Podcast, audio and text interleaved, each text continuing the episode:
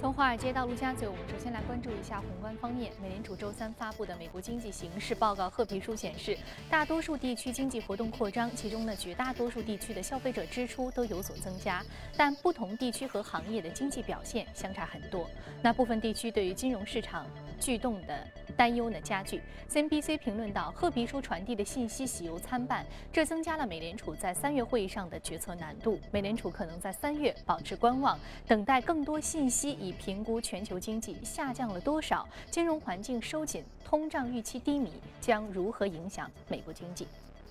超级星期二过后，美国总统大选党内初选的形势显得更加的清晰了起来。Trump Hillary 分别拿下了七个州，进一步巩固了各自在党内初选的领先优势。那希拉里呢，更有望在三月十五号的新一轮初选之后锁定党内提名。对于华尔街而言，无论是 Hillary 还是 Trump 获得胜利，都是可以接受的。I think right now Wall Street is quite okay with the two of them. Donald Trump's a well-known businessman. Hillary Clinton's been around for 30 years. She's she's played the political game a long time. Wall Street knows her well. I think I think Wall Street is semi okay with the two of them. Where what could upset the apple cart would be if someone else gained strength. Uh, someone like Ted Cruz, who did win a few of the primaries yesterday, or someone like Bernie Sanders, who did win a few of the primaries. That could be someone that maybe Wall Street wouldn't be so happy with. But as long as these two remain the front runners, I don't see Wall Street having an issue with the election really either way. Typically, we have a decent decent run during election years, you know, and usually because the party in power tries to dress things up and make things look better. So typically we do have a nice year. This year might be a little different because we have an outgoing president, not a president trying to be reelected. Uh, and half the country seems to love him, and half the country seems to not love him. So it's really, we really are split on this as, as a country. So I, I don't know if we'll have that same result, but I am feeling better about the market these days away from the election I think a lot of the macroeconomic data that we're seeing is coming in, even though I'm usually all gloom and doom, is coming in a little bit better than it was coming in. And a lot of the revisions are better too. So that is supportive of maybe a sunnier day in the future. And maybe, maybe the Fed will actually be able to raise rates another time or two this year, maybe, at least once. Uh, I don't think in March, but maybe a, a month down the road. If not just to keep inflation right where it is, because inflation has pretty much hit their target. 好，再来关注一下其他市场。澳大利亚央行呢昨天发布的报告显示，其已经大幅削减了欧元外汇的储备，将在其外汇储备当中的占比呢由2012年的百分之四十五削减至百分之二十。澳洲央行同时表示，新加入了韩元货币储备，占到储备净额的比例为百分之五，与日元、加拿大元、英镑和人民币的配比是一致的。美元的占比呢则由2012年的百分之四十五升至了百分之五十五。澳大利亚央行强调，这项投资将会进一步的分散该央行的外汇储备。那分析人士指出，在欧元区遭受主权债务危机及随后的经济低迷之后呢，各国央行纷纷将外储向多元化转变。路透社援引消息人士话称，沙特政府正寻求最多一百亿美元的国际贷款，并已经向多家银行发出邀请。作为欧佩克最大的产油国，沙特一直坚持不减产以捍卫市场份额的政策，导致该国财政陷入紧张的状态。国际货币基金组织估计，沙特去年的预算赤字呢，占到国内生产总值的百分之二十左右。《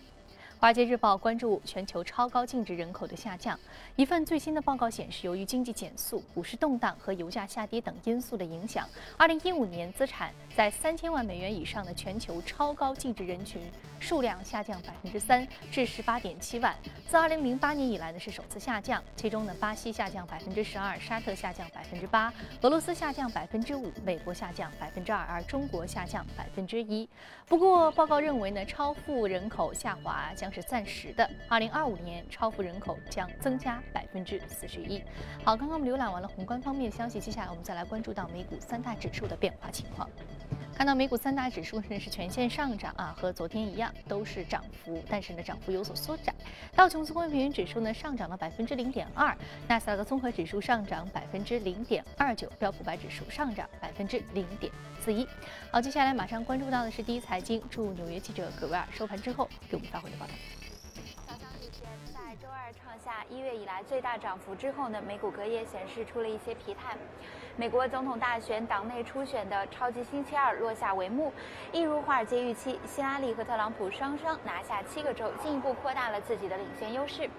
而在经济数据方面，美国公布二月份 ADP 新领域就业新增二十一点四万人，大幅好于此前市场预期。目前的市场预测周五将会公布的非农就业新增在二十万人左右。分析认为，如果非农就业大幅好于二十万人，将会强化美联储的加息预期；而低于十五万人的非农就业新增，则将会弱化美国经济的信心。隔夜能源板块上涨明显，涨幅达到百分之一点五，电讯板块紧随其后，并且是创出了二零一四年八月以来的高位。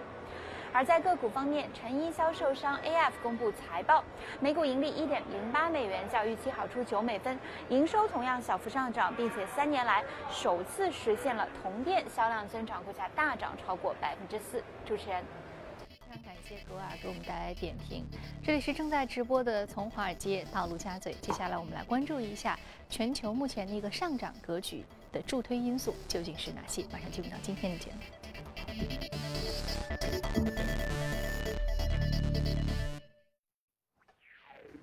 好，今天我们请到现场的嘉宾呢是评论员许戈先生，许先生，早晨好。嗯，我们首先看到刚刚美股三大指数都是全天上涨的，然后呢前一天也一样啊，都是上涨的这样的一个格局。那近期我们看到其他的一些资产价格呢也都出现了一些上涨。嗯，那这样的一个上涨格局主要是来自于什么样的因素？其实这个上涨已经持续了一段时间。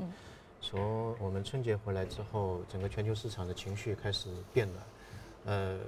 主要的原因就在于现在全球这个经济体当中，唯一值得称道的就是美国。那么之前的话呢，市场对美国经济有点存疑，因为有些数据不是特别好。呃，本周有一个叫 RSM 的制造业的指数，那么这个指数也是创下四个月以来的一个新高。那对于美国经济来说，它主要是有两亿，一方面呢就是劳动力市场，我们看到的那个就业数据。包括昨天晚上公布的 ADP 的那个就业数据非常好，啊，基本上现在美国是，呃，你想找工作就找得到工作，啊，我们叫做充分就业的这么一个水平，四点九嘛失业率。那么另外一块呢就是制造业，那么之前之前的制造业呢有点不好，包括美元的那个升值造成它的出口会有很大的困惑，但是这个本周公布的那个 ISM 的数据呢是相对来说会比较好，而且是连续两个月的出现一个上涨，所以市场认为这个数字也是见底了。所以，相当于一架飞机两个翅膀都已经完整了。所以，对于美国经济的一个预期开始变好。那么，还有一个因素呢？我们说欧美经济呢，呃，欧洲的经济，呃，现在还是不是特别好。但是下周呢，大家有一个预期，因为下周，呃，欧元区的 QE 政策正好是一周年，所以它会重估这个呃 QE 政策的一个效果。那么，从目前实施效果上来看呢，不是特别好。所以呢，呃，市场有个预期，可能在下周的欧洲利率会议当中。呃，会对这个 QE 做一个调整，当然它是好的，就是再进一步的扩大它的，嗯，QE 量化政策的一个力度。另外一个，我们知道欧欧元区现在的利率非常低了，但有可能在下周还会继续在下调它的，嗯，基准利率的水平。那么 这两个因素的叠加呢，会造成最近一段时间市场当中，包括欧美也好，呃，亚洲也好，整个股票市场是，呃，一片飘红。呃，但是现在市场也有疑疑惑，这个上涨是不是会持续？当然，我们是希望它会一直持续下去。呃，个人认为，呃，美国的话呢，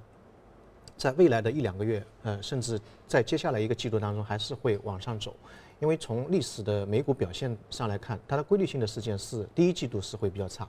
原因在于它的天气，呃，一季度的天气会比较糟糕一点。第二一个呢，就是它的消费在圣诞节的时候有点透支，所以呢，到了一季度过完。三月份开始，三月份、四月份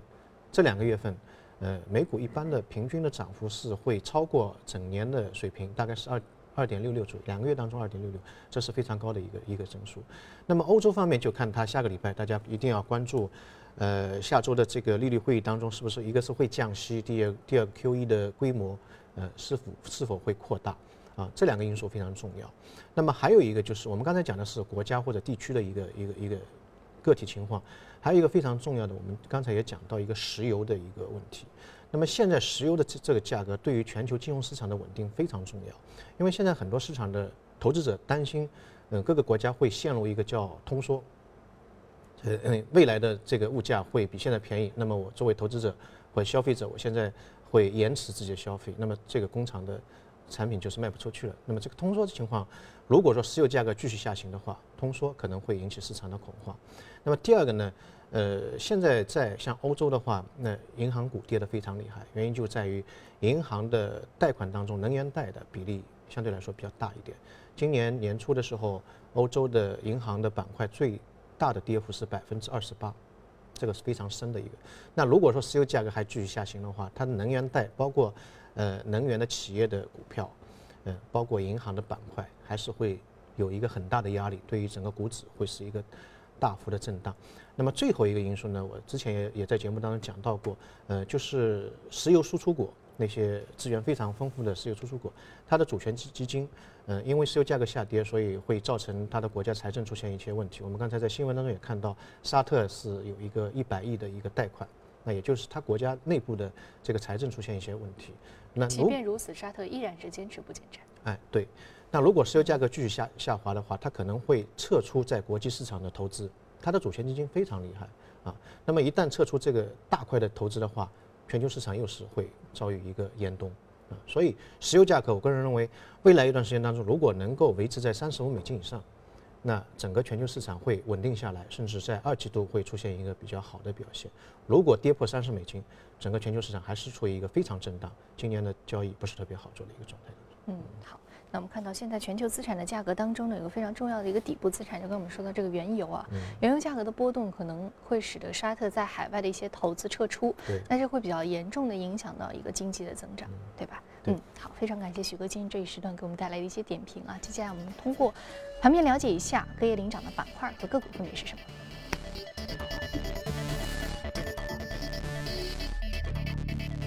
综合企业、基础材料、金融、公用事业和工业品是领涨的板块。那我们再来看到的是个股方面，个股方面呢，来自于油气勘探、安保服务、废物管理、钢铁和油气勘探的板块是领涨的个股来源。那我们今天要说的是 United States United States Steel Corp，是钢铁啊，美国钢铁集团。我们今天说上涨幅度是百分之二十三点五，是一个重要的看点。那它目前的价格是十一点三五美元每股，在北美和欧洲生产和销售钢铁产品。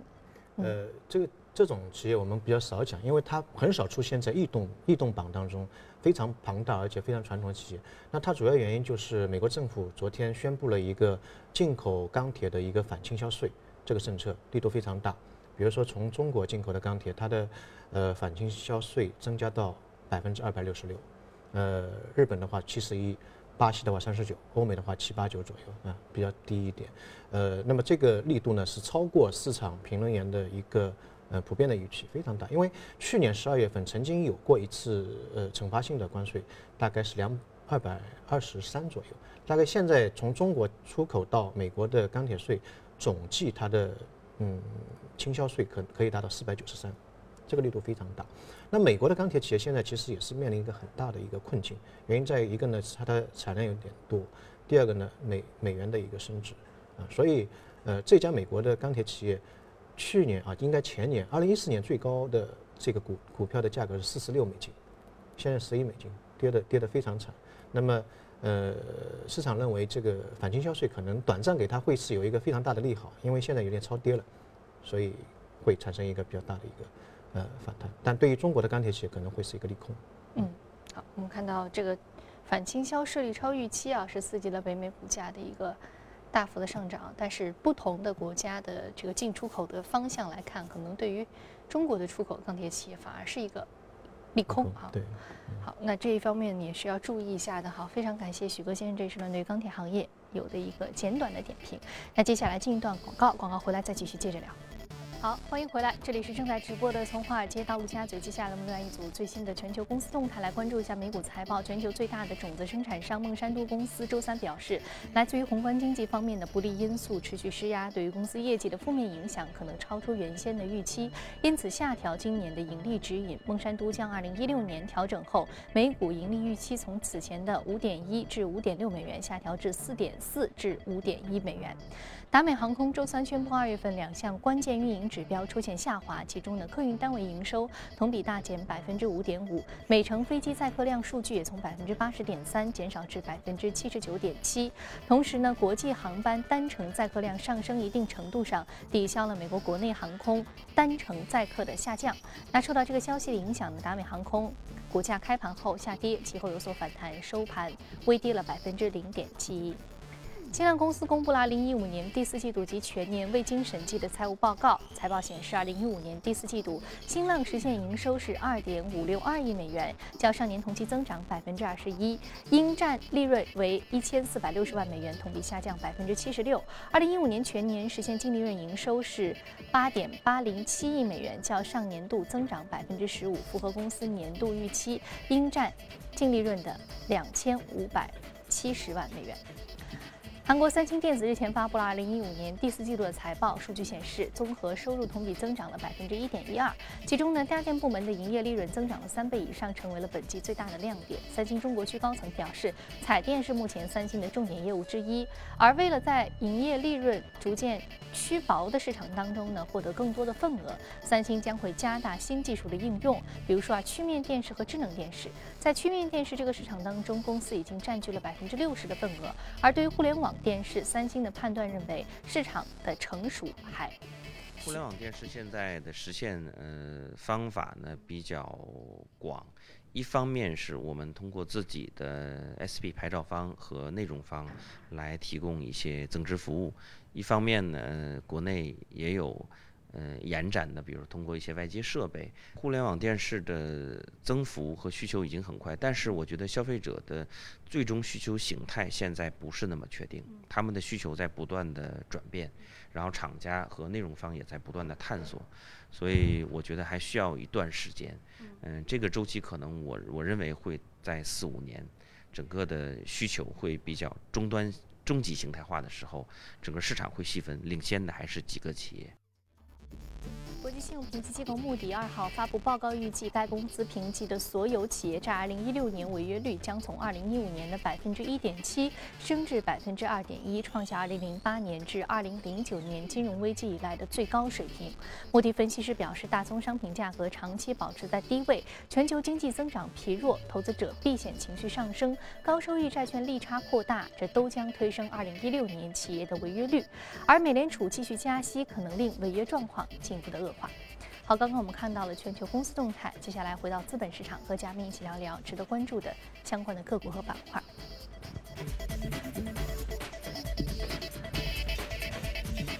要说到的是三 D 打印上涨幅度百分之五点零五，另外是农业肥料下跌幅度百分之零点七五。三 D 打印，我们在前年的时候讨论的非常多。那个时候，我们觉得它就和现在的人工智能、虚拟现实一样，是未来的一个重要的风口，一片蓝海。但是去年的三 D 打印似乎一下子就弱了下来。我们说到，在一些工业领域、军事领域和医药领域啊，它有一些小范围的应用之外，好像就没有声音了。为什么今天我们又提起了三 D 打印？呃，近期的话，呃，三 D 打印在很多领域有一些比较突出的一个。那个突破，特别方特别技术方面，呃，在